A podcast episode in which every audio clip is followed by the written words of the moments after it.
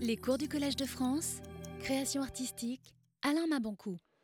Mesdames et messieurs, monsieur le professeur, même si certains de nos collègues se sont risqués à écrire des romans, parfois sous des pseudonymes, vous êtes, sauf erreur de ma part, le premier à entrer au Collège de France comme romancier avéré et à ce seul titre.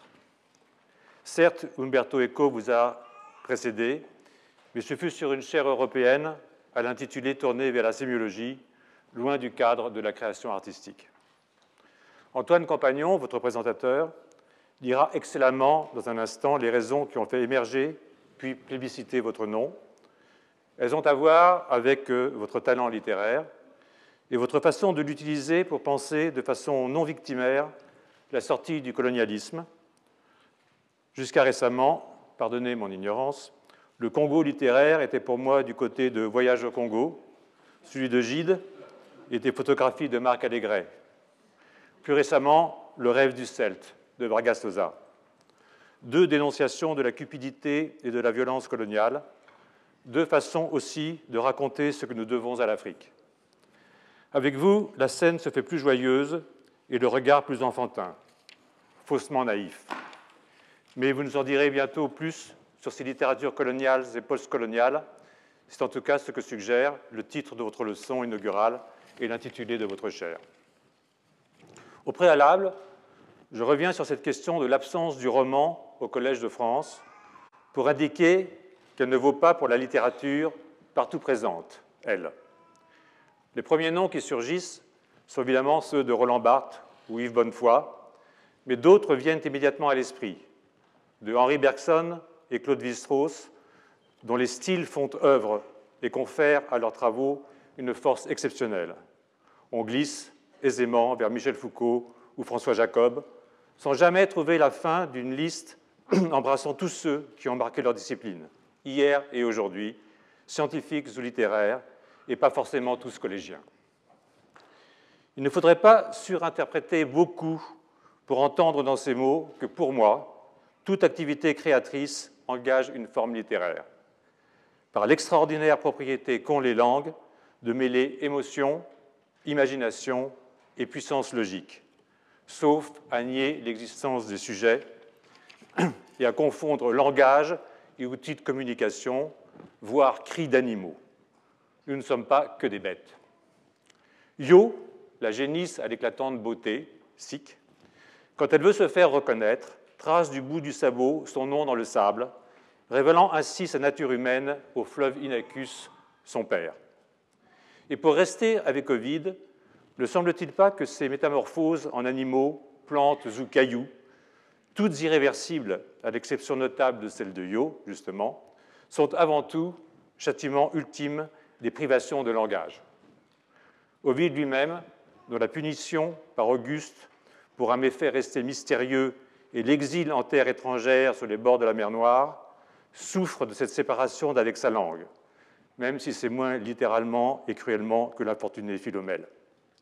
Relisons les tristes. Il n'en est pas un seul dans ce peuple qui sache prononcer en latin les mots les plus courants. Vous aussi, Alain Mabancou, vous pourriez nous parler d'exil, de littérature et de langage. Peut-être allez-vous le faire. Nous le saurons dans un instant, après qu'Antoine Compagnon, à qui je passe la parole, aura fini de vous présenter. Bienvenue au Collège de France.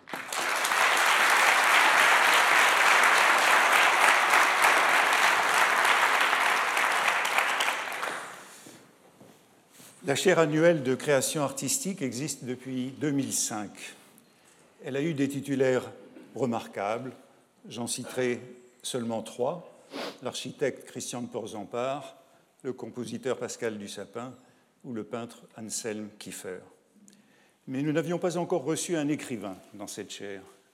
Bien sûr, Alain Prochian vient de le rappeler, des écrivains, et non des moindres, ont été professeurs au Collège de France, comme euh, Paul Valéry, Roland Barthes, dans les dernières années de sa vie, où il œuvrait surtout comme écrivain, et bien sûr Yves Bonnefoy, mais aucun d'eux n'était romancier.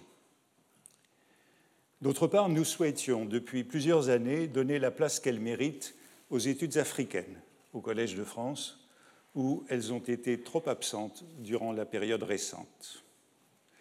Cela n'a pas toujours été le cas et c'est l'occasion de le rappeler. Durant une époque antérieure, celle de l'Empire colonial français, il y eut dans cette maison jusqu'à cinq chaires consacrées à ce qu'on peut appeler le Sud, soit plus de 10% des professeurs, touchant à la sociologie musulmane, à la médecine, à la prostistologie pathologique, à l'histoire coloniale, devenue plus tard histoire sociale de l'islam contemporain avec Jacques Berck, ou encore à l'histoire de l'Afrique du Nord, à la philologie indo-chinoise ou aux civilisations de l'Extrême-Orient. Chère financée non pas par le ministère de l'Instruction publique ou de l'Éducation nationale, mais par les gouvernements généraux des colonies, par des fondations, des compagnies ou par le ministère des colonies, puis de la France d'outre-mer. Or, ces chairs n'ont pas été non plus parmi les moindres. J'ai cité Jacques Berck, qui a hérité de la chaire d'histoire coloniale. Et bien sûr, Louis Massignon a occupé pendant près de 30 ans la chaire de sociologie musulmane qui a été financée par les gouvernements de l'Algérie, de la Tunisie et du Maroc. Compte tenu de ce passé, il est regrettable que le continent noir ne soit pas plus présent aujourd'hui dans nos enseignements. Certes, Françoise Héritier a été titulaire d'une chaire d'études comparées des sociétés africaines. Et notre chaire internationale a été occupée en 1995 par Aris Memel Fauté, anthropologue ivoirien et historien éminent de l'esclavagisme.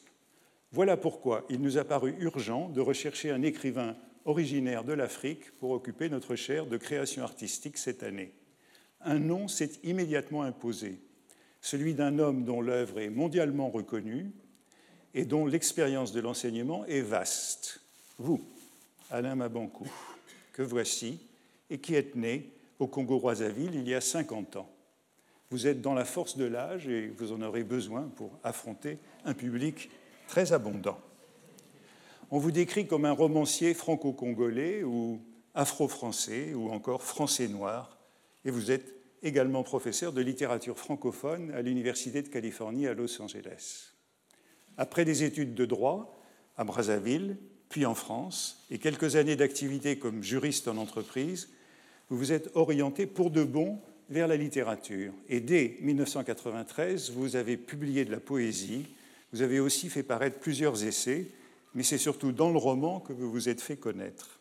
À partir de 1998, avec des livres publiés d'abord par l'éditeur Présence africaine, Bleu, Blanc, Rouge en 1998, ce qui vous a fait passer souvent devant le Collège de France, mais sans jamais franchir la porte, me dit-on, et j'espère que vous ne pensez plus que cet établissement est poussiéreux. Puis euh, aux éditions du Seuil, à partir de 2005, et c'est chez cet éditeur que vos romans, notamment Mémoire de Porc-Épic, Vercassé, Black Bazar ou euh, Lumière de Pointe-Noire, récit d'un retour au pays natal, ont établi votre renommée. Lauréat du Grand Prix littéraire de l'Afrique noire en 1999 pour votre premier roman, vous avez obtenu le prix Renaudot pour Mémoire de Porc-Épic et de nombreux autres prix qu'il serait trop long d'énumérer, mais dans plusieurs pays. Le Clésio, prix Nobel de littérature, a donné une belle préface à votre récit Demain, j'aurai 20 ans. Et Petit Piment, votre dernier roman, a figuré sur la liste des finalistes lors des prix de l'automne dernier. Vos œuvres sont traduites dans une quinzaine de langues. Vous enseignez aux États-Unis depuis 2002, à Michigan, puis à UCLA. Vous êtes aussi un homme public présent sur la scène internationale puisque vous figurez parmi les signataires du Manifeste pour une littérature monde en français, publié en 2007, et que vous avez remis en mai 2015 à New York le prix du Pen Club, le Freedom of Expression Courage, à Charlie Hebdo, à la suite des attentats de janvier dernier, et nous vous rendons hommage pour ce geste. Comment situer votre œuvre dans le champ littéraire africain et francophone? Ouvert, cosmopolite, éclectique, splendide conteur, vous êtes montré sensible aux courants les plus divers de la world literature, comme on dit à présent. Sans partir en quête d'une authenticité culturelle qui justifierait une écriture africaine, vous témoignez d'une nostalgie du pays natal remarquable dans votre attachement à la mer, comme source d'inspiration. C'est ainsi à la figure maternelle que sont associés la langue et les récits de l'enfance, vivier de votre écriture. Votre œuvre aborde les thèmes du déracinement, de l'entre-deux culturel, de l'incertitude identitaire, toutes expériences existentielles qui sont le lot de la diaspora africaine, comme des exilés, réfugiés et migrants dont notre actualité est trop pleine. Mais l'expression d'une identité exige, selon vous, le dépassement des frontières géographiques, politiques, culturelles et institutionnelles, l'abolition des territoires et la recherche d'une francophonie qui intègre la littérature française. C'est pourquoi vous avez refusé d'être publié dans la collection Continent Noir chez Gallimard et voulu paraître dans la collection Blanche. Vous vous montrez lucide sur la situation de la diaspora africaine. Par exemple, dans votre livre de 2012, Le sanglot de l'homme noir, que vous présentiez ainsi au moment de sa parution. Je vous cite On se dit toujours victime de quelque chose, victime de la colonisation, victime de l'esclavage, et en un mot, on se dit que si on ne réussit pas en France, c'est souvent la faute à la colonisation, à l'esclavage, à la dictature et surtout à l'homme blanc. Le sanglot de l'homme noir consiste à refuser cette attitude de victimisation que je retrouve chez certains de mes frères noirs et à leur dire, pour construire votre présent, arrêtez de rêver d'une Afrique mythique, essayez de regarder ce qui se passe en face de vous parce que le monde bouge, le monde change. Votre dernier roman, Petit Piment, à travers les tribulations picaresques d'un enfant perdu de Pointe-Noire, d'abord réfugié dans un orphelinat catholique, puis le nouveau régime ayant aboli les institutions religieuses dans une maison close, jusqu'à ce que le régime mette à leur tour les prostituées à la porte, relate le destin politique et social d'un pays chahuté par les aventures de l'histoire, ballotté entre les langues et les cultures. On trouve ainsi dans la plupart de vos romans une description sans complaisance de l'Afrique, parfois satirique, mais toujours exprimée avec tendresse et affection. Vous n'avez rien d'un idéologue ni d'un militant, vous êtes d'abord un conteur à qui d'autres écrivains plus engagés ont d'ailleurs pu reprocher son humanisme. C'est en tout cas votre amour de la langue et de la vie qui rend vos récits tellement attachants. Lorsque j'ai pris contact avec vous l'an dernier, vous vous êtes montré immédiatement enthousiaste à l'idée de donner des leçons au Collège de France. Je vous ai envoyé un message à Los Angeles, vous étiez à Paris, deux jours plus tard, je vous faisais visiter ces lieux que vous découvriez et votre programme de cours était quasi prêt. Vous vouliez mettre à profit cette occasion pour proposer une synthèse sur la littérature africaine de langue française. Vous me parliez déjà d'un livre attendu par votre éditeur dès qu'il fut mis au courant du projet de votre venue parmi nous. Je savais que vous étiez un orateur éloquent. Nous nous étions trouvés un jour ensemble dans un studio de radio puis lors d'une cérémonie en l'honneur euh, d'Abdou Diouf, qui était encore secrétaire général de l'Organisation internationale de la francophonie. Et je vous avais entendu défendre avec énergie votre point de vue sur l'accueil des intellectuels africains en France et aux États-Unis. Je savais donc que vous feriez ici un tabac. Mais j'avoue que je ne m'attendais pas au retentissement provoqué depuis quelques jours dans les médias par votre arrivée chez nous. J'ignore si c'est une révolution, comme je l'ai entendu dire, mais il me semble que toute élection au Collège de France est une révolution. Peut-être qu'elles n'ont pas toutes la même ampleur. Coïncidant avec la semaine de la francophonie et le salon du livre, votre arrivée est en tout cas un événement et je m'en réjouis beaucoup. Par votre présence parmi nous, vous donnerez une magnifique visibilité à la francophonie et au Collège de France, à la francophonie et en particulier à sa littérature, parce que vous aurez ici une tribune que vous utiliserez avec énergie. Il nous paraît opportun que vous puissiez défendre et illustrer cette littérature, non seulement à Los Angeles, mais aussi à Paris, et à travers les échos que notre diffusion numérique donnera à votre enseignement, dès aujourd'hui, puisqu'il est en ligne, dans le monde global. Une visioconférence aura d'ailleurs lieu lundi, organisée par l'Agence universitaire de la francophonie, afin de débattre de votre leçon inaugurale, et une bonne quinzaine de campus numériques africains sont déjà inscrits. Mais votre présence est importante aussi pour le Collège de France, car nous devons être au premier rang dans la réflexion sur un continent et sur des cultures qui détermineront le siècle qui commence. Nul mieux que vous, Alain Marbancourt, ne saurait attester notre engagement dans cette direction. À vous, donc, la parole pour relever tous ces défis. Merci. Merci.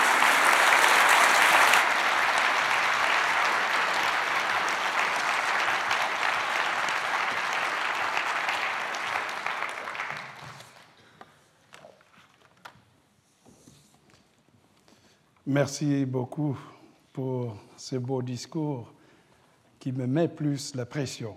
Mais je vais y arriver, je vais essayer.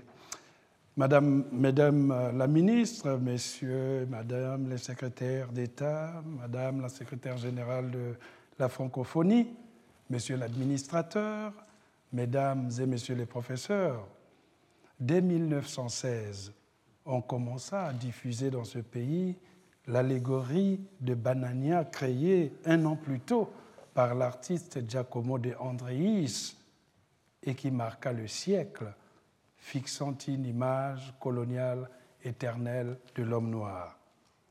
À partir de 1917, le slogan dévastateur Il y a bon lui sera associé et la réaction du monde noir viendra le 2 février 1919 à Paris avec le congrès de la race noire, juste deux années avant l'apparition de Batoila, le premier roman nègre signé par René Maran et primé par le Goncourt. Les années 30 ouvrirent l'ère de la fierté nègre et en 1956 se déroula à quelques pas d'ici, à la Sorbonne, le congrès des écrivains et artistes noirs à l'initiative de la revue Présence africaine, à cette époque où la capitale française était encore considérée comme le phare du monde noir.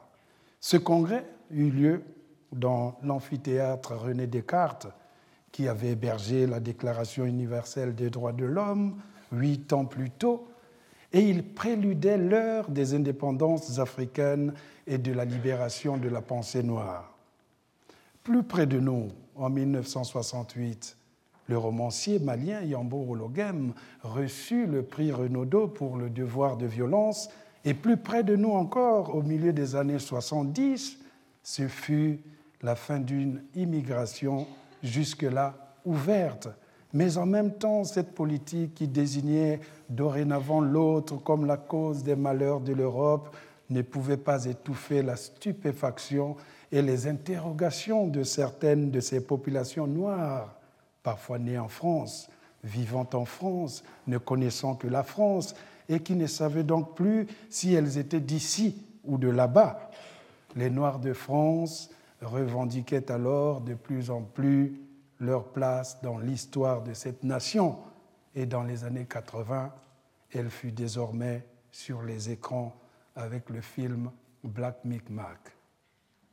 En 1996, l'Académie française couronna les honneurs perdus de Calix Béala.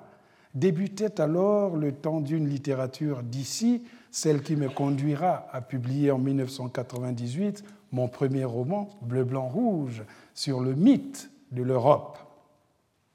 Un mythe dur qui permettait peut-être de comprendre comment l'Europe était considérée comme un paradis pour les Africains en cette période où la France champion du monde de football pour la première fois, porté par l'enthousiasme de la victoire, se considérait comme black, blanc, beurre et aspirait à intégrer la question de l'esclavage dans sa mémoire collective.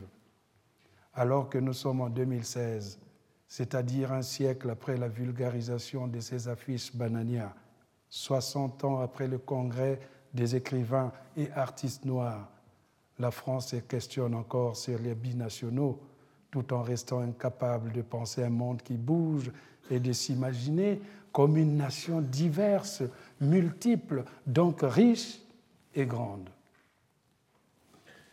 Au fur et à mesure que la date de mon introduction au Collège de France approchait et que je poursuivais mes lectures pour préparer cette première prise de parole, je suis tombé sur un paragraphe de la littérature, pourquoi faire?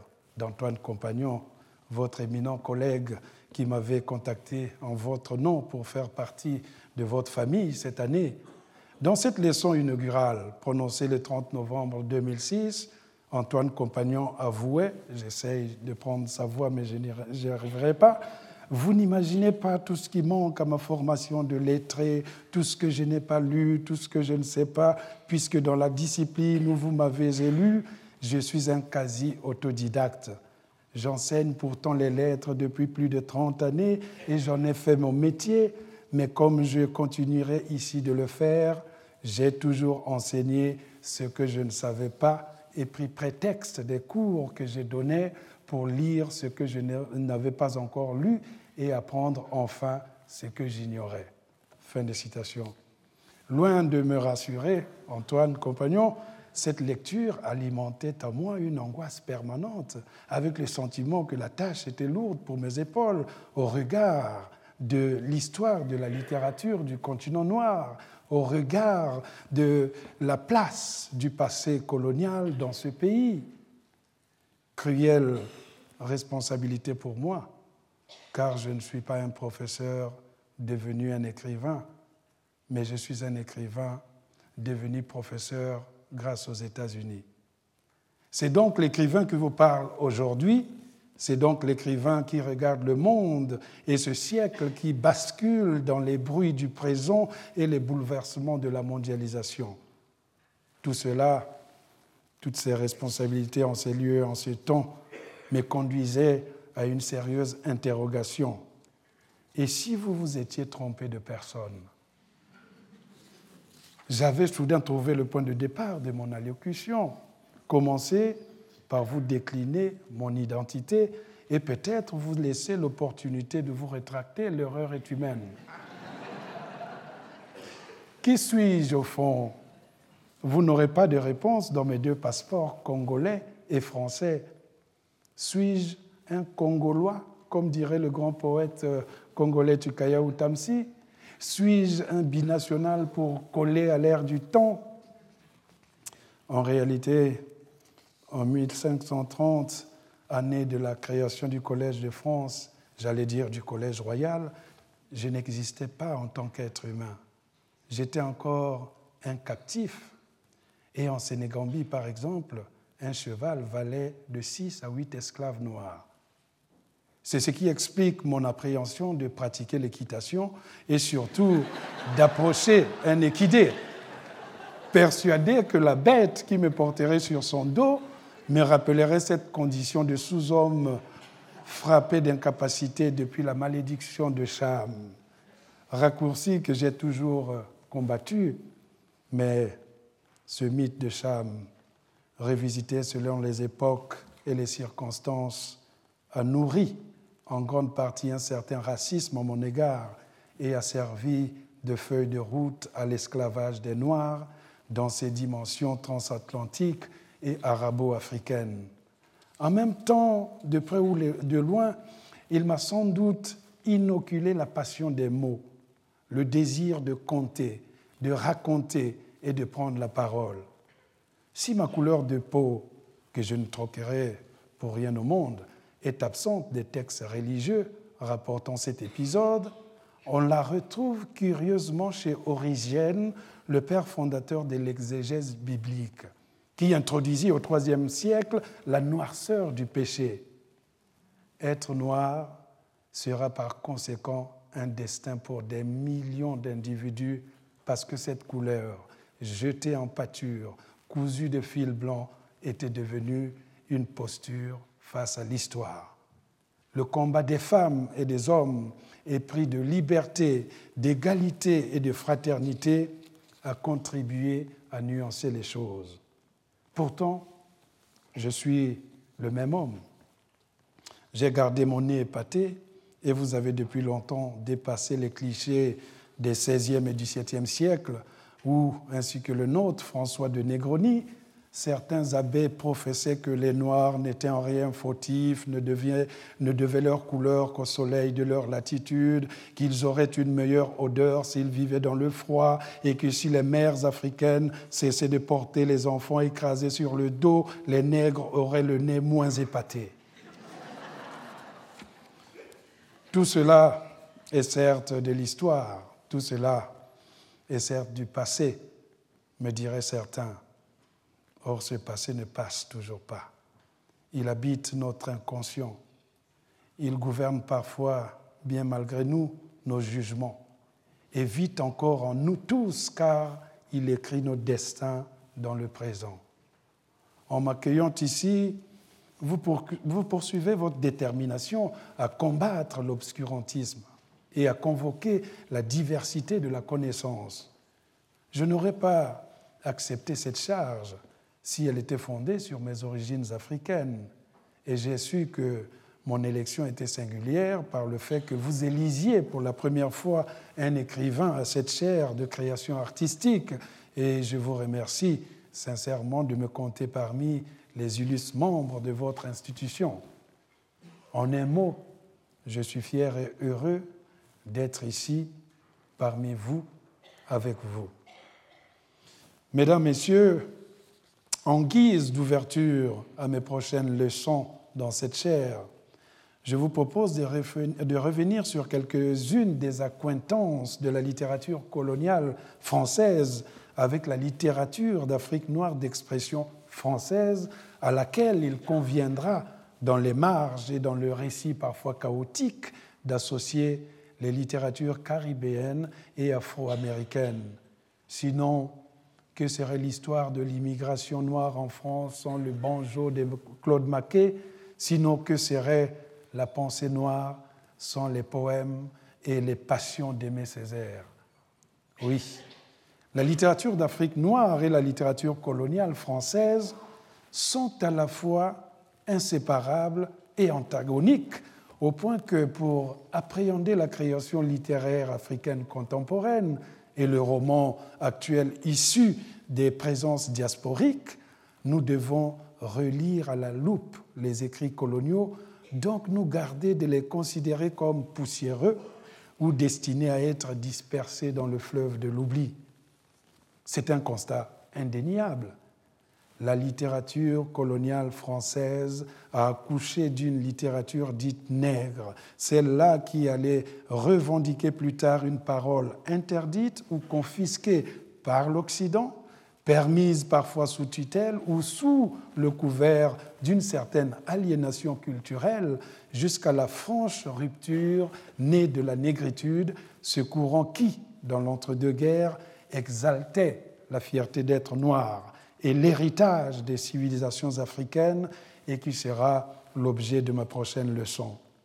Cette continuité est celle du temps, comme l'armée sénégalaise est le fruit des tirailleurs sénégalais, comme les frontières du Congo sont le résultat de la conférence de Berlin qui partagea l'Afrique, et comme la langue française en Afrique est le fruit évident des conquêtes coloniales. Si pour nous, depuis l'Europe, l'Afrique est aujourd'hui proche, elle a été pendant longtemps le territoire des légendes, entretenant des investigations d'investigateurs obnubilés par la quête des lieux mythiques comme la ville de Tombouctou, les sources du Nil, l'empire du Monomotapa ou l'empire du Songhai. La recherche de ces lieux mobilisa les plus grands explorateurs. Quand ils ne trouvaient pas ce qu'ils cherchaient, souligne Jean de la Guérivière, les explorateurs s'est chargé de créer un mythe nouveau par l'embellissement des découvertes parfois fortuites.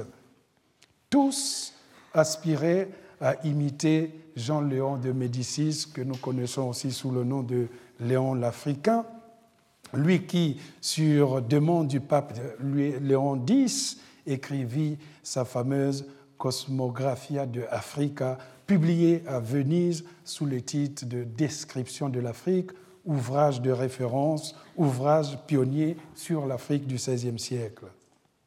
Au siècle suivant parut une autre description de l'Afrique, un ouvrage publié par le Hollandais Olfer Dapper. Ce dernier décortiquait avec une précision d'entomologiste le continent africain en établissant les cartes qui firent le bonheur des géographes de l'époque.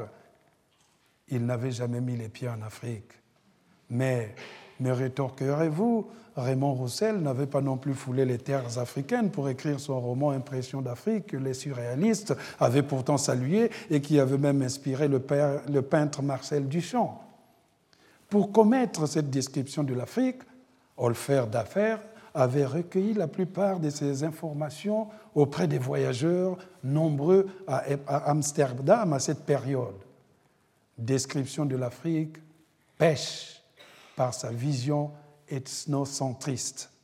Et certaines de ses conclusions nous feraient sourire aujourd'hui, comme lorsqu'il est rapporté que les habitants de l'ancien royaume de Congo sont des gens fourbes, traîtres, inquiets, querelleux et en même temps lâches et poltrons. Cependant, à la différence de ses contemporains, Dapper pouvait au moins revendiquer l'avantage d'avoir privilégié une vision interdisciplinaire où l'histoire et la géographie côtoyaient la politique, l'économie, les us et les coutumes. Notre époque n'est pas du tout d'ailleurs rancunière, puisqu'en 1986, un musée portant le nom de l'érudit hollandais et dédié aux arts d'Afrique noire a ouvert ses portes à Paris. Curieuse ironie donc, puisque l'aveuglement d'un temps est devenu la lumière de notre présent.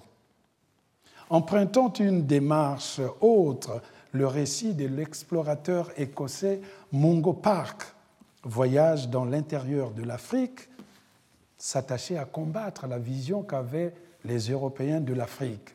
Comme ses collègues, Mungo Park était aussi séduit par les légendes qui entouraient le fleuve Niger il fut même l'un des premiers occidentaux à l'avoir exploré. En 1795, il arriva d'abord en Gambie, puis au Niger, à Ségou. Dix ans plus tard, lors d'un second voyage, il disparut sur le Niger dans des circonstances aussi énigmatiques que les légendes qui entouraient ce fleuve.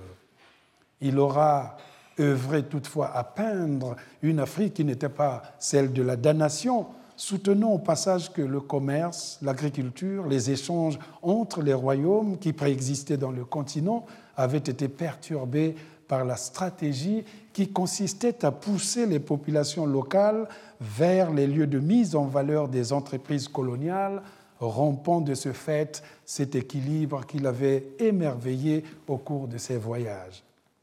L'Écossais enrayait parallèlement le mythe du bon sauvage et mettait en exergue les bons et les mauvais côtés du noir qui, à ses yeux, n'étaient pas si différents du blanc.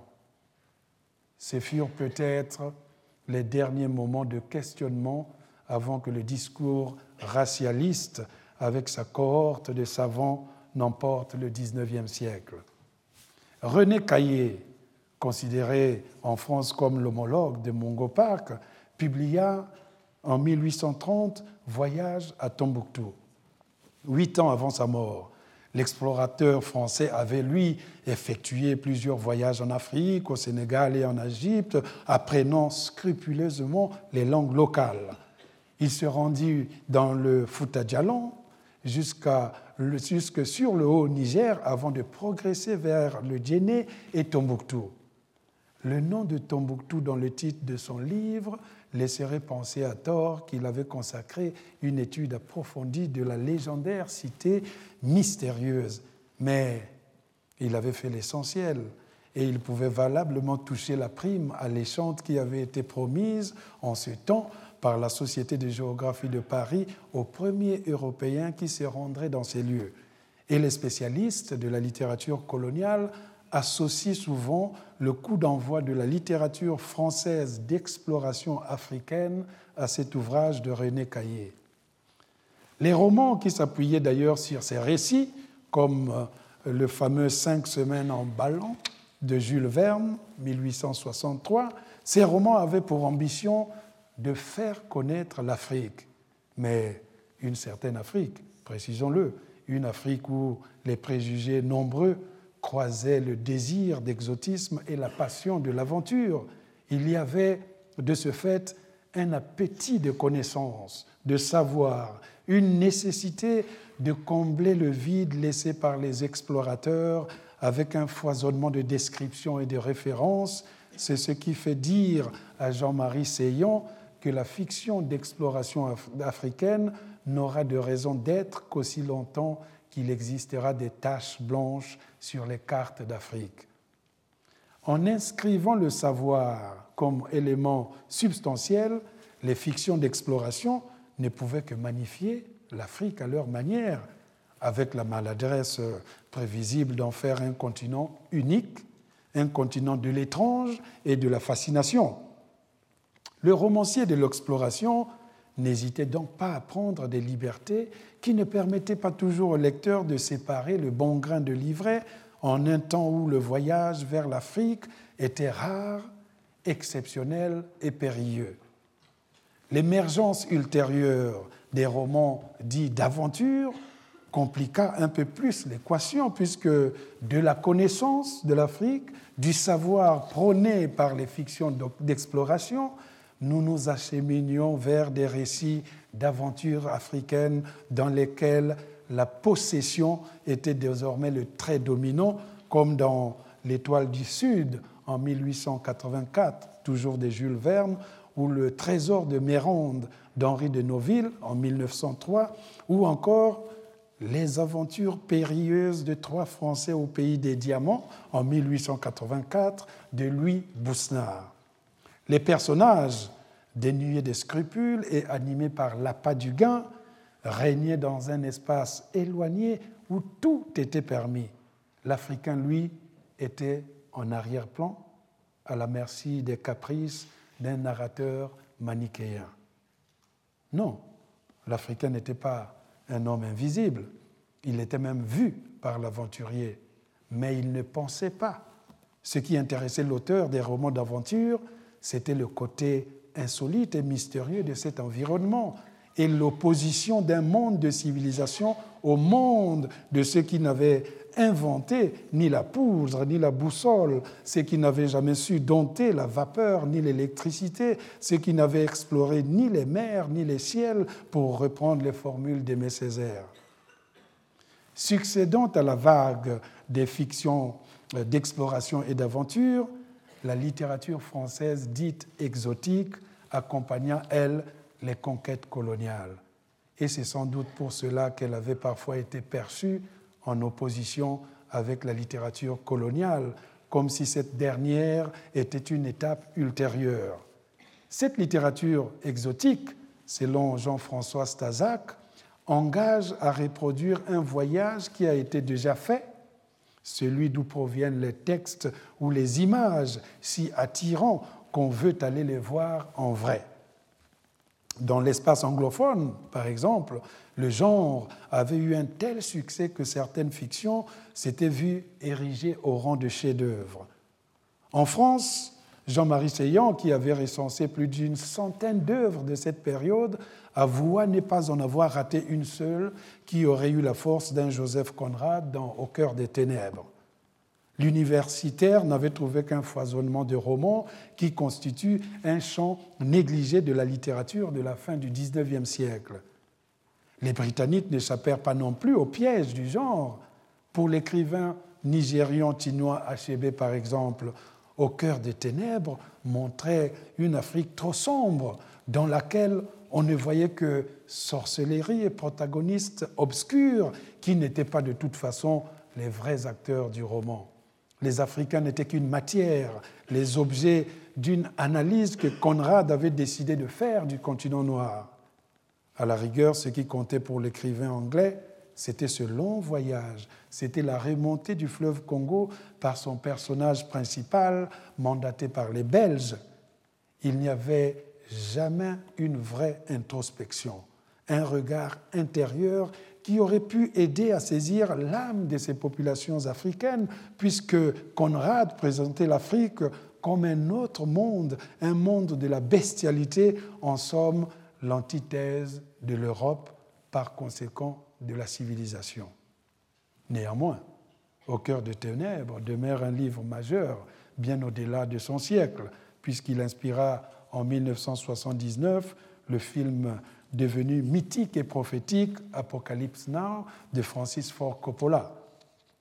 Dans les œuvres exotiques aussi, comme dans les romans d'aventure, l'Africain jouait toujours un rôle caricatural et pour l'heure, il n'y avait aucune concurrence de discours puisqu'il n'avait pas encore donné sa propre vision du monde, dans le même esprit d'ailleurs que la propagande coloniale, où ce qui était illustré ne parlait jamais, ne contredisait jamais, ne prenait jamais la parole, alors on se mettait à croire à cette propagande coloniale, comme on se mettait à croire en ces romanciers qui semblaient nous dire le vrai, alors qu'ils inventaient un continent, alors qu'ils imaginaient les Noirs. Le champ de la littérature coloniale, pour sa part, n'est pas aussi simple à déterminer. Bernard Mouralis nous rappelle combien, à l'époque de son rayonnement, cette littérature était tout simplement dénommée littérature africaine, avant d'être qualifiée tour à tour littérature négrophile, de littérature esclavagiste, de littérature exotique et finalement de littérature coloniale. Même si les mots se cherchaient, cette littérature avait marqué son temps et avait largement contribué à la culture coloniale, devenue durant cette période un des pivots de la pensée commune des Français sur le monde. Dans un souci d'élargissement du corpus, Janos Rhys considère que la littérature coloniale ne peut être vue comme un ensemble cohérent dans la mesure où elle est portée par des genres aussi hétéroclites que les récits d'exploration, les mémoires des coloniaux ou des fonctionnaires, les textes de propagande, la poésie, le drame ou, pour ce qui nous concerne, le roman. Je rajouterai même qu'il est nécessaire de dépasser le poncif selon lequel la littérature coloniale serait essentiellement celle qui proviendrait du colonisateur.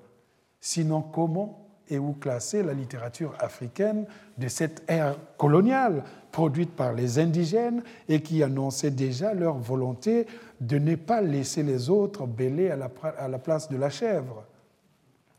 Inscrire le roman africain de cette période dans le roman colonial ne signifie pas lui affecter le même discours que la production littéraire coloniale française. Bien au contraire. De fait, même à l'intérieur de ce que j'appellerais la fiction coloniale africaine, on rencontrait forcément des subdivisions entre, d'un côté, les auteurs qui prêchaient plutôt une certaine conciliation à l'égard de la culture occidentale, avec le risque d'être taxé d'assimiler, et de l'autre, c'est qui opérait une rupture radicale dans un élan farouche d'illustration des civilisations africaines qui a connu un moment de basculement dans les années 30 avec la négritude que je viens d'évoquer. La littérature française des colonies ou sur les colonies se démarquait de celle exotique qui l'a précédée en ce que les écrivains coloniaux posaient comme préalable la connaissance et le vécu dans les colonies, un peu comme la littérature de voyage qui n'était pas faite pour les casaniers. Connaître la situation coloniale, c'était en comprendre de l'intérieur les mécanismes, que l'on soit zélateur ou critique, c'était de l'intérieur que s'écrivait cette littérature coloniale. Être né dans les colonies était un plus, affirmait d'ailleurs euh, Roland Lebel dans son livre L'Afrique occidentale dans la littérature française, où il érigeait carrément l'écrivain colonial Robert Rondeau au même rang que Rudyard Kipling, le romancier français comme son homologue anglais ayant vu le jour dans les colonies et ses livres étant de ce fait le résultat d'une documentation directe puisée dans la réalité d'événements vécus par lui. Dans l'esprit même de la littérature coloniale, la légitimité du discours devait donc revenir à ceux qui vivaient ou avaient vécu la réalité coloniale, loin de l'attitude de ces voyageurs qui survolaient le continent et s'empressaient de raconter leur voyage. Ce principe disqualifiait par exemple les écrits d'André Gide, Voyage au Congo et Retour du Tchad. C'était cette exigence du vécu qui corrobore l'idée que la littérature coloniale avait pris son élan avec la mise en place de la colonisation et son objectif était clair, justifier l'entreprise coloniale. Les réserves émises par les écrivains coloniaux à l'égard des écrivains voyageurs sonnent plutôt comme une attitude de préservation d'un précaré tropical, puisque plusieurs de ces écrivains voyageurs, comme Gide, changeront davantage le regard sur l'époque coloniale et l'Afrique moderne que les dizaines de livres pourtant à succès d'Henri Bordeaux, des frères Tarot ou du commandant Jean Renaud. Il y avait donc chez certains écrivains voyageurs un discours qui mettait à mal les fondements du système colonial. Le préalable même de l'expérience de terrain n'était alors qu'une échappatoire, car dans l'entre-deux-guerres, l'ethnologie en appelait elle aussi à la même rigueur. Michel Léris avouera d'ailleurs dans sa préface à euh, l'Afrique fantôme, je cite, Passant d'une activité presque exclusivement littéraire à la pratique de l'ethnographie, j'entendais rompre avec les habitudes intellectuelles qui avaient été les miennes jusqu'alors et au contact d'hommes d'autres cultures que moi et d'autres races, abattre des cloisons entre lesquelles j'étouffais et élargir jusqu'à une mesure vraiment humaine mon horizon. Fort de ce constat, Léris multiplia des voyages en Afrique et aux Antilles. C'est à son retour de la mission ethnographique et linguistique Dakar-Djibouti, guidé par Marcel Griol, qu'il publiera L'Afrique fantôme, qui est une somme immense dans laquelle on note non seulement une exigence scientifique, mais aussi un souffle poétique révisitant le genre du journal intime ou du carnet de route et plaçant son auteur à mi-chemin entre l'ethnographie et le mouvement surréaliste. Ce besoin de contact avait été observé bien avant par l'ethnologue Marcel Griol, qui avait pris Michel Léris comme secrétaire archiviste dans sa mission, l'emmenant de Dakar à Djibouti. On reconnaît aujourd'hui l'importance des travaux de Griol, mais surtout on constate quelle attention il avait, avec quelle attention il avait regardé l'Afrique et l'humain, un tournant majeur dans la manière de parler de ce continent. C'est ainsi que s'affirmèrent des écrivains voyageurs qui, eux aussi, s'écartaient de plus en plus du lyrisme des récits d'exploration. On note par exemple le genre du récit documentaire chez Paul Morand dans son Paris Tombouctou, publié en 1928, mais les écrivains coloniaux auraient pu lui rétorquer que son récit sur Tombouctou n'occupait qu'une infime section du livre et que le voyage se passait en grande partie au Sénégal, au Soudan français, en Guinée, en Haute-Volta et en Côte d'Ivoire. On pense aussi aux pages explosives et incisives de Voyage au bout de la nuit, 1932, de Louis-Ferdinand Céline, et en particulier à sa description du Cameroun, puisqu'il avait vécu près d'une année dans ce pays après la Grande Guerre.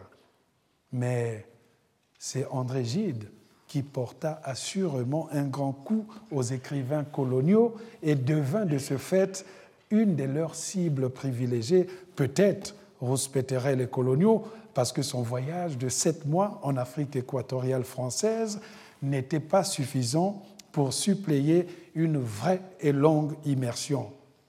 Ce fut néanmoins un voyage au, au Congo qu'il exposa les conditions de vie des autochtones, en particulier le travail forcé, les abus et la brutalité des compagnies concessionnaires en zone forestière, pratique couverte par l'administration coloniale.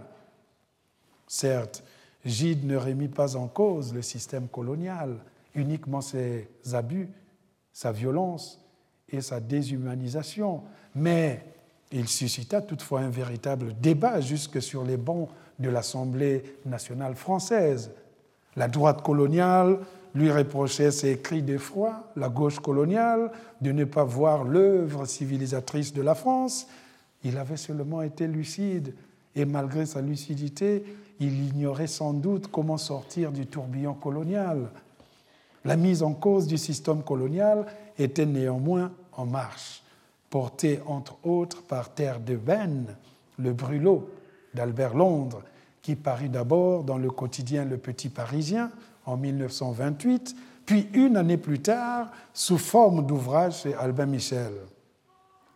L'écrivain journaliste livrait le plus fort témoignage de l'époque sur les prétendues ténèbres africaines. C'était du Conrad, mais avec des chiffres en plus.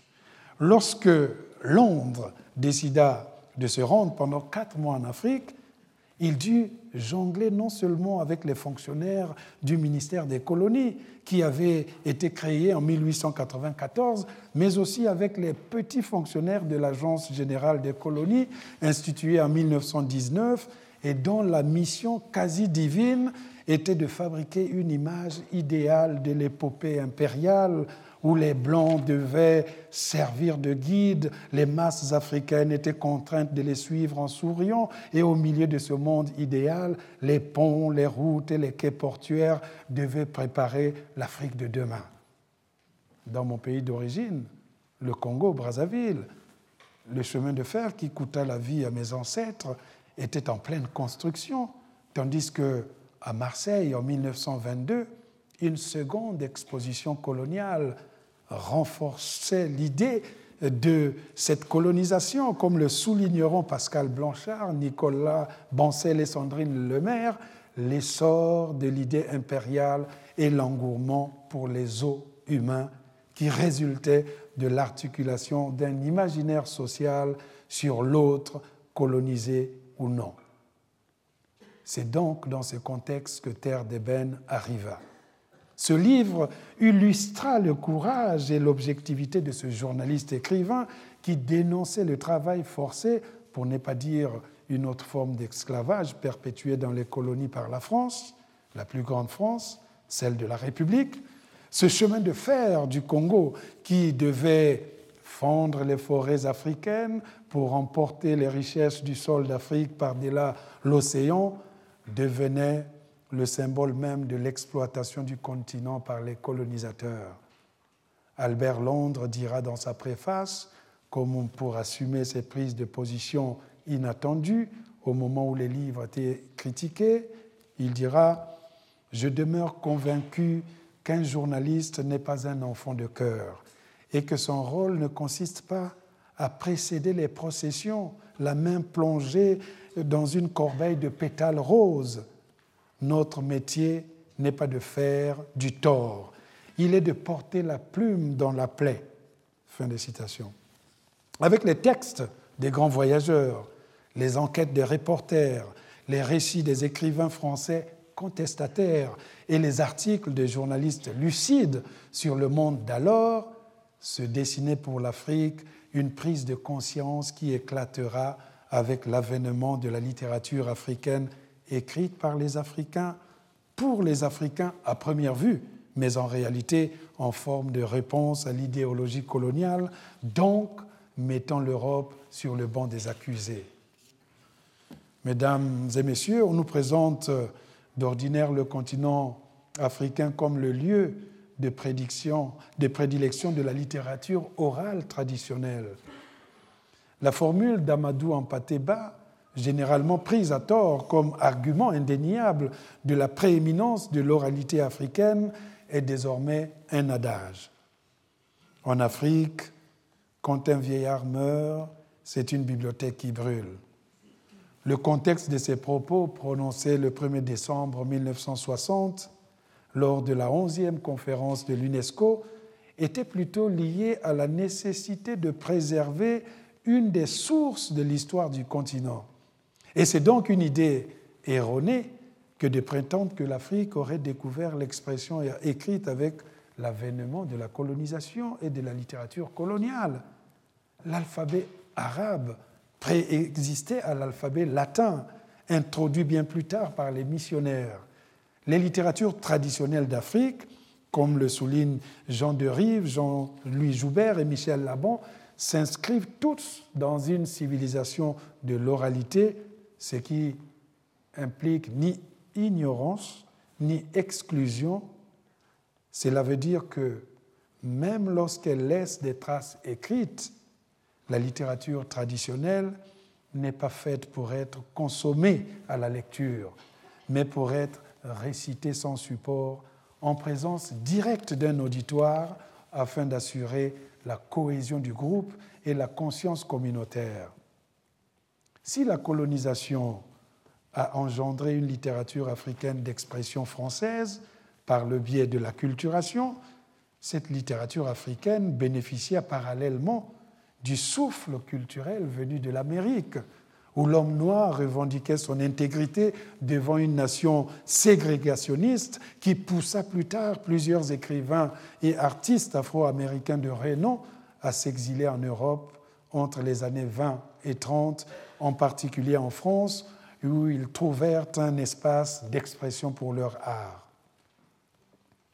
Cette renaissance de Harlem, transposée à Paris, qui irrigua la ville lumière et conforta la pensée noire aux États-Unis, aura une influence directe sur l'émancipation des étudiants noirs en France.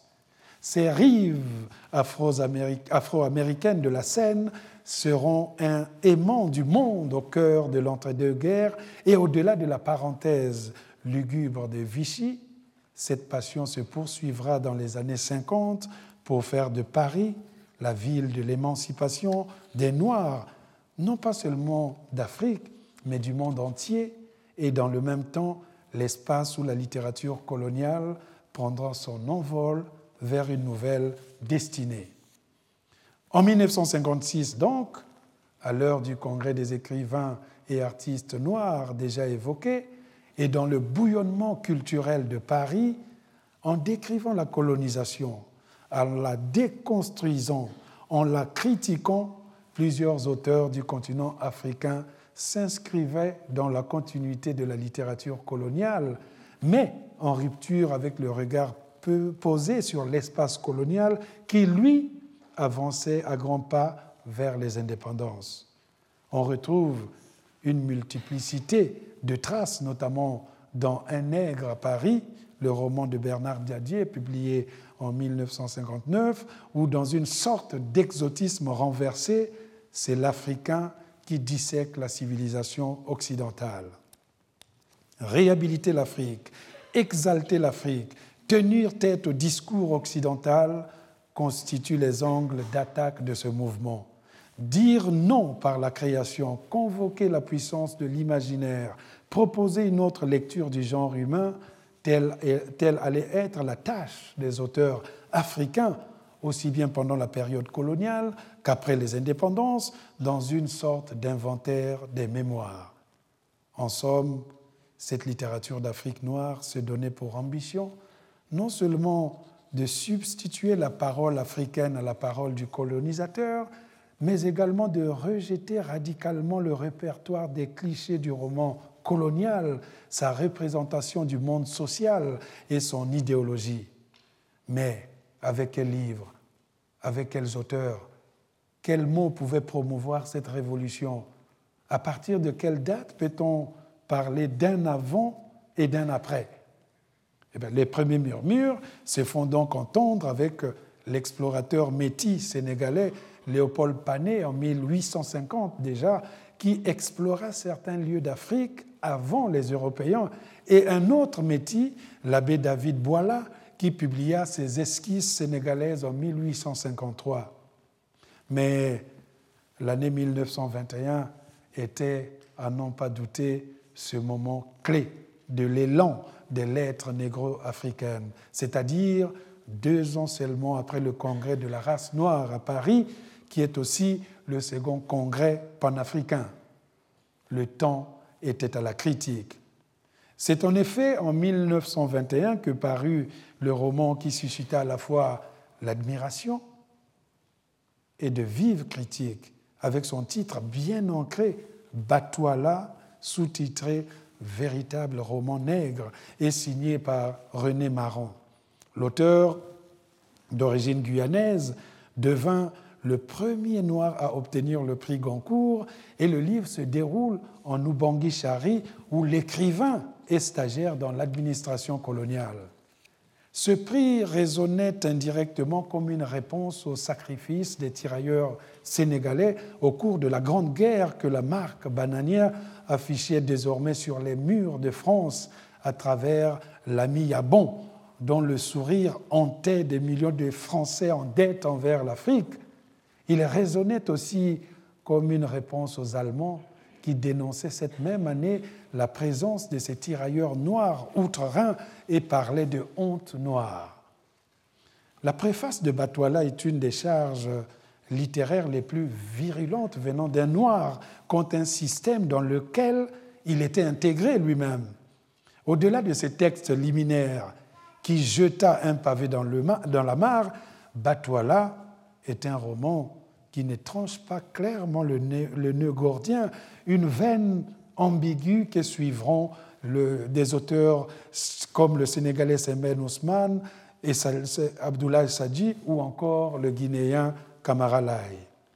Même si ces romanciers conciliants n'ont pas pour objectif d'attaquer frontalement l'Occident, ils combattent en toile de fond la thèse de la supériorité de la culture blanche en exposant une certaine réalité africaine.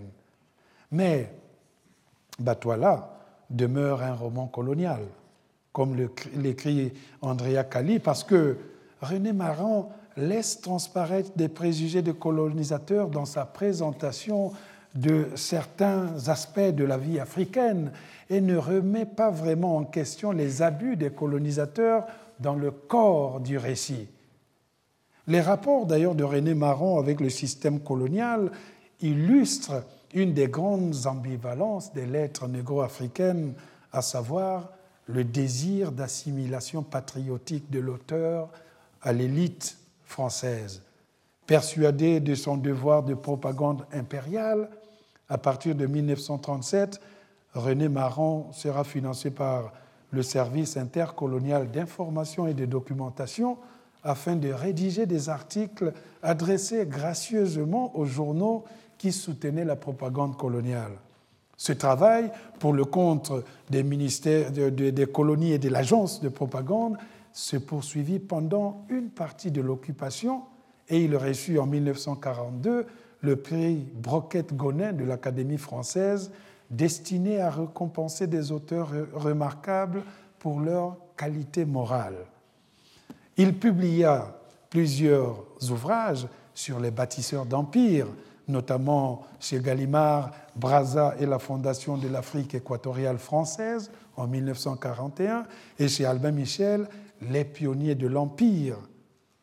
Même si, après la guerre, il participa au Congrès mondial des écrivains et artistes noirs, même s'il fut encore présent à la deuxième édition de ce congrès à Rome en 1959, son parcours dans les années 30 soulève de multiples interrogations. Il signe en effet des textes dans Candide de 1933 à 1935, un journal littéraire plutôt ancré à droite, mais aussi dans Vendémiaire et surtout dans Je suis partout, le grand journal fasciste français qui deviendra pendant la guerre un, quotidien collaborationniste et antisémite de premier plan. Batouala aura toutefois une influence dans la génération des intellectuels noirs à Paris. Léopold Sédar Senghor reconnut que René Marron avait été le premier à exprimer l'âme noire avec un style nègre en français. Sans doute Senghor et ses confrères de la négritude étaient-ils conscients que certaines euh, de ces œuvres africaines parues après Batouala, comme Force et bonté de Bakary Diallo, un ancien tirailleur sénégalais qui fut le premier à témoigner euh, sur cette période de la Première Guerre mondiale, étaient en général imprégnées d'une obédience à la colonisation dont elles appuyaient l'idéologie de la mission civilisatrice. Il n'y avait pas d'excuse à une littérature de soumission. L'époque était celle de la remise en cause des préjugés dans les arts graphiques et picturaux, avec notamment en 1907 les Demoiselles d'Avignon de Picasso, influencées dans son travail par les masques et surtout par les mouvements corporels novateurs venus du continent noir. Pour réaliser cette peinture, matrice artistique du XXe siècle naissant, Picasso s'était inspiré d'une carte postale du photographe Edmond Fortier montrant plusieurs femmes porteuses d'eau. Il l'avait acquise en visitant l'exposition coloniale de 1906 présentée ici, à Paris, sous la coupole du Grand Palais. Dans ce zoo humain, dans ce temple de la propagande coloniale, naîtra un autre regard, sur le monde, l'art et l'Afrique. Cette rupture aussi était présente dans la littérature avec l'anthologie nègre de Blaise Sandrard, paru en 1921, la même année que le roman de René Maran. Il n'y avait pas d'excuse pour une littérature de soumission. L'époque était également celle de la vulgarisation en Europe du jazz, des danses et des cultures noires en général. L'époque était enfin celle des thèses inattendues des l'ethnologue et archéologue allemand Léo Frobenius, qui démontait l'idée de la barbarie africaine et séduisait les Noirs de France, les encourageant à se départir de l'aliénation culturelle inculquée par l'éducation européenne, à reconsidérer le monde de fond en comble et à reconnaître l'apport de leur propre civilisation à l'histoire de l'humanité. Et l'expression de cette posture de reconquête se manifesta dans les revues des étudiants ne tenant parfois que sur quelques numéros comme la revue du Monde Noir, la revue Légitime Défense, publication mise en cause par le gouvernement français qui menaça notamment de supprimer leurs bourses, ou encore l'étudiant noir, revue dans laquelle on trouvait des textes d'Aimé Césaire, de Léopold Sédar Senghor ou de Léon Gontran Damas. Ces trois initiateurs de la négritude furent également présents dans la revue Présence africaine créée par Alioune Diop en 1947. À travers ces liens entre générations se tissait une émancipation des mots qui était aussi celle des idées et des hommes dans un monde colonial cadenassé où l'autre était désormais un sujet de l'Empire devenu l'Union française. Autre ambiguïté de l'époque, le colonisé faisait parfois partie du cérémonial, du système, comme ministre, sénateur ou député. Une bonne partie de l'élite noire embrassait ainsi le statu quo en devenant des notables de l'Union française, alors que l'autre partie parlait désormais de rupture radicale. Tout au long de cette décennie, qui a connu la collaboration, la négritude avait le vent en poupe. Léon Gautran Damas publie en 1935 Pigment, Aimé Césaire édite d'un retour au pays natal en 1939, Senghor rédige ses Chants d'ombre en 1945 et surtout trois ans plus tard son anthologie de la nouvelle poésie nègre et malgache d'expression française. Les trois auteurs sont même adoubés par des voix fortes de la littérature française.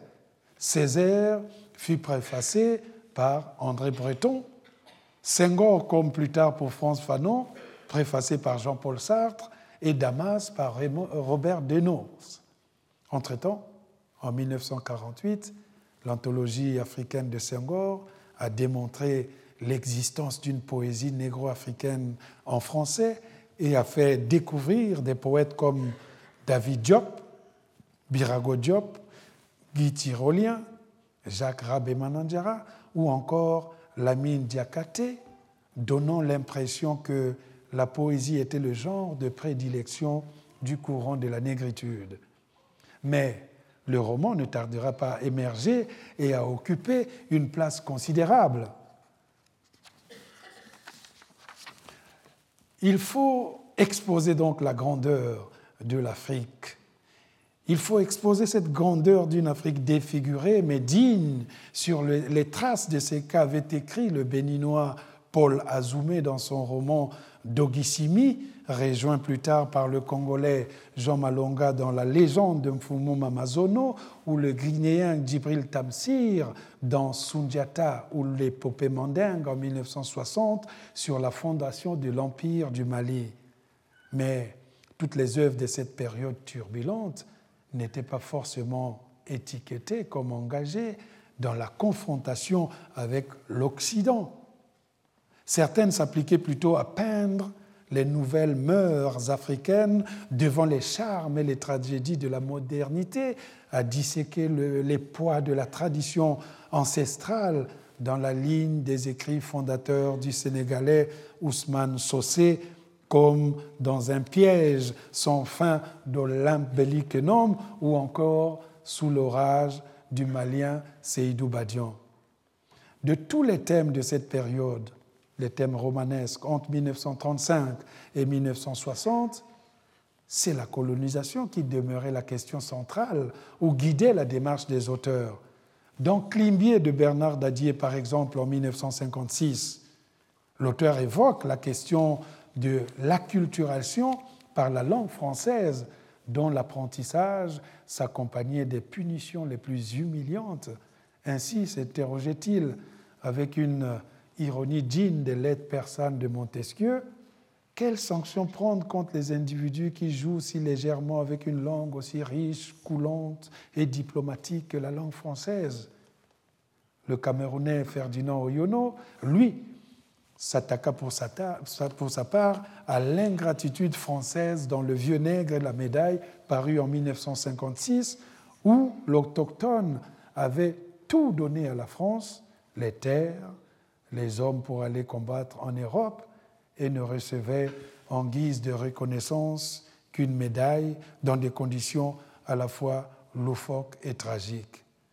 Tel était déjà le cas dans le poème liminaire du recueil Hostie noire de Senghor, paru en 1948. Dès son ouverture, l'auteur, le poète rendait hommage aux tirailleurs sénégalais en clamant Vous n'êtes pas des pauvres, aux poches vides, sans honneur, mais je déchirerai les rires bagnania sur tous les murs de France.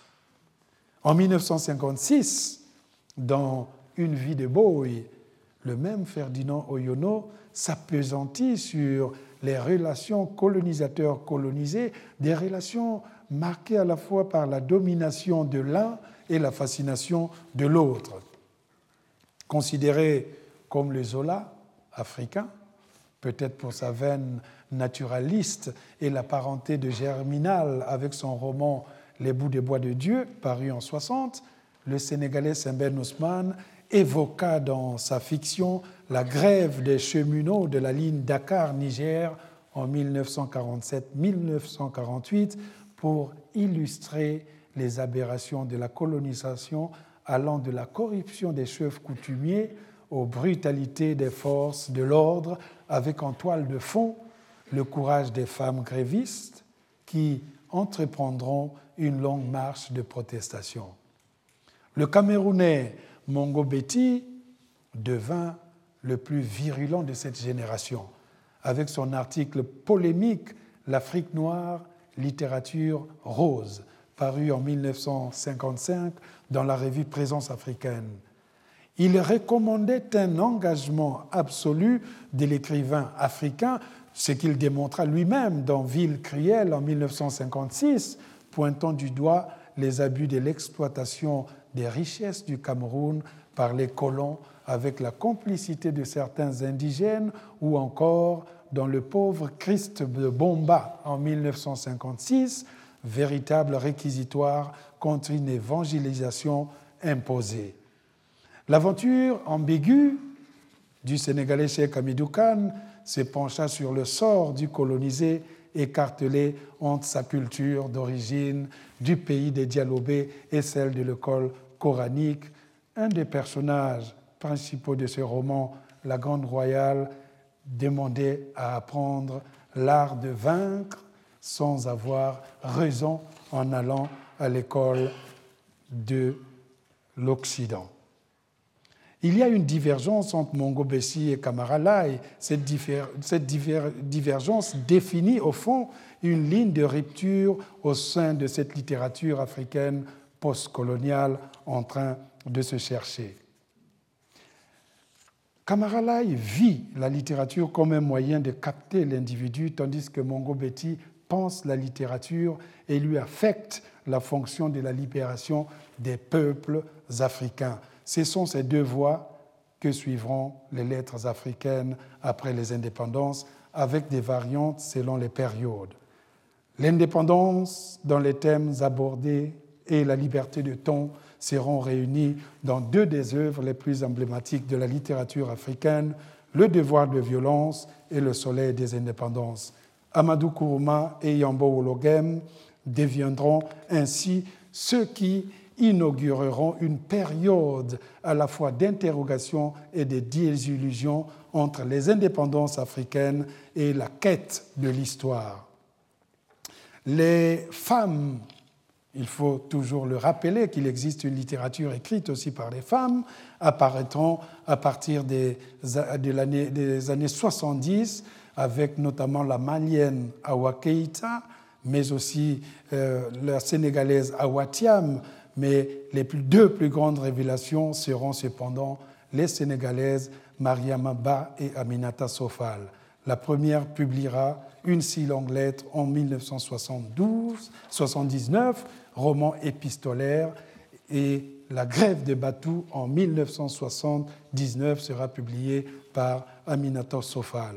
Cette génération de femmes sera suivie par une nouvelle, plus récente, incarnée par la sénégalaise Ken Bougoul et la, camerounaise Calix Béala. Ken Bougoul est à cheval entre la thématique de l'aliénation du colonisé et celle de la réalité des us et des coutumes du continent. Mais la littérature africaine des années 90, du début des années 2000, montre aussi un intérêt sur le regard de l'immigration avec Fatou Diom, Bessora, Daniel Biaoula, J.R. Somba et Jacques Chevrier parlera à juste titre d'une littérature de la, de la migritude. La littérature africaine des années 2000 poursuit cet élan de migration en inscrivant une dimension plus éclatée. Elle nous dit qu'en se dispersant dans le monde, les Africains créent d'autres Afriques, tentent d'autres aventures, peut-être salutaires pour valoriser les cultures du continent noir, conscient que l'oiseau qui ne s'est pas envolé de l'arbre sur lequel il est né ne comprendra jamais le chant de son compère migrateur. Comment justement entrer dans la mondialisation sans perdre son âme pour un plat de lentilles? Telle est la grande interrogation de cette littérature africaine en français dans le temps présent.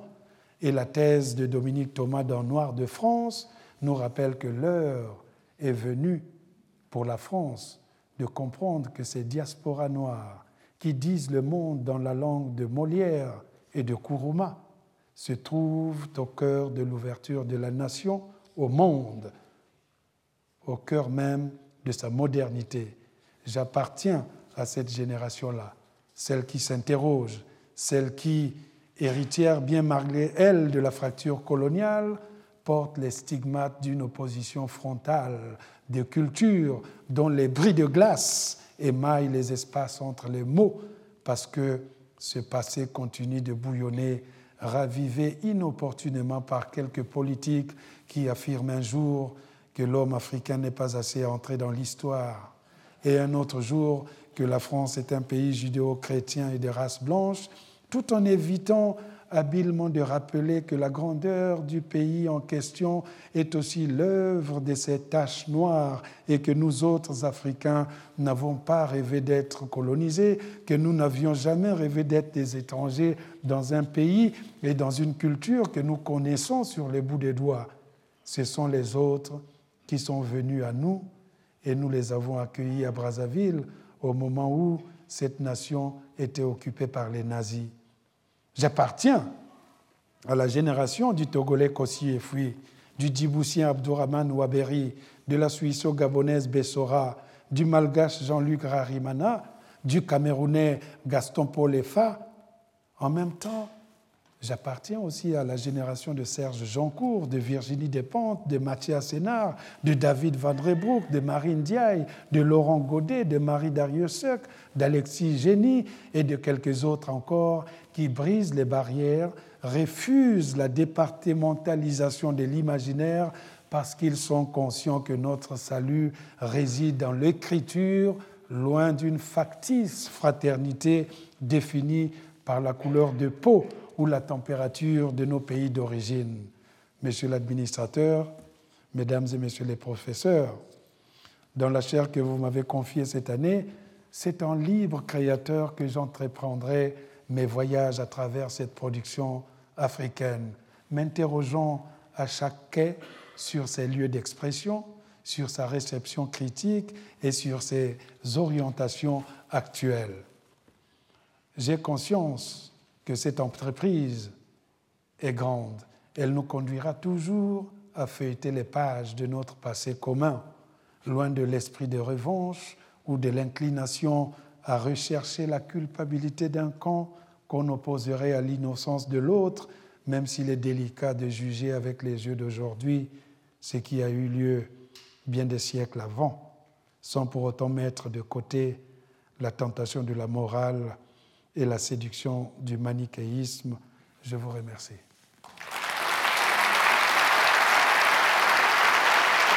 Retrouvez tous les contenus du Collège de France sur www.colège-2-france.fr.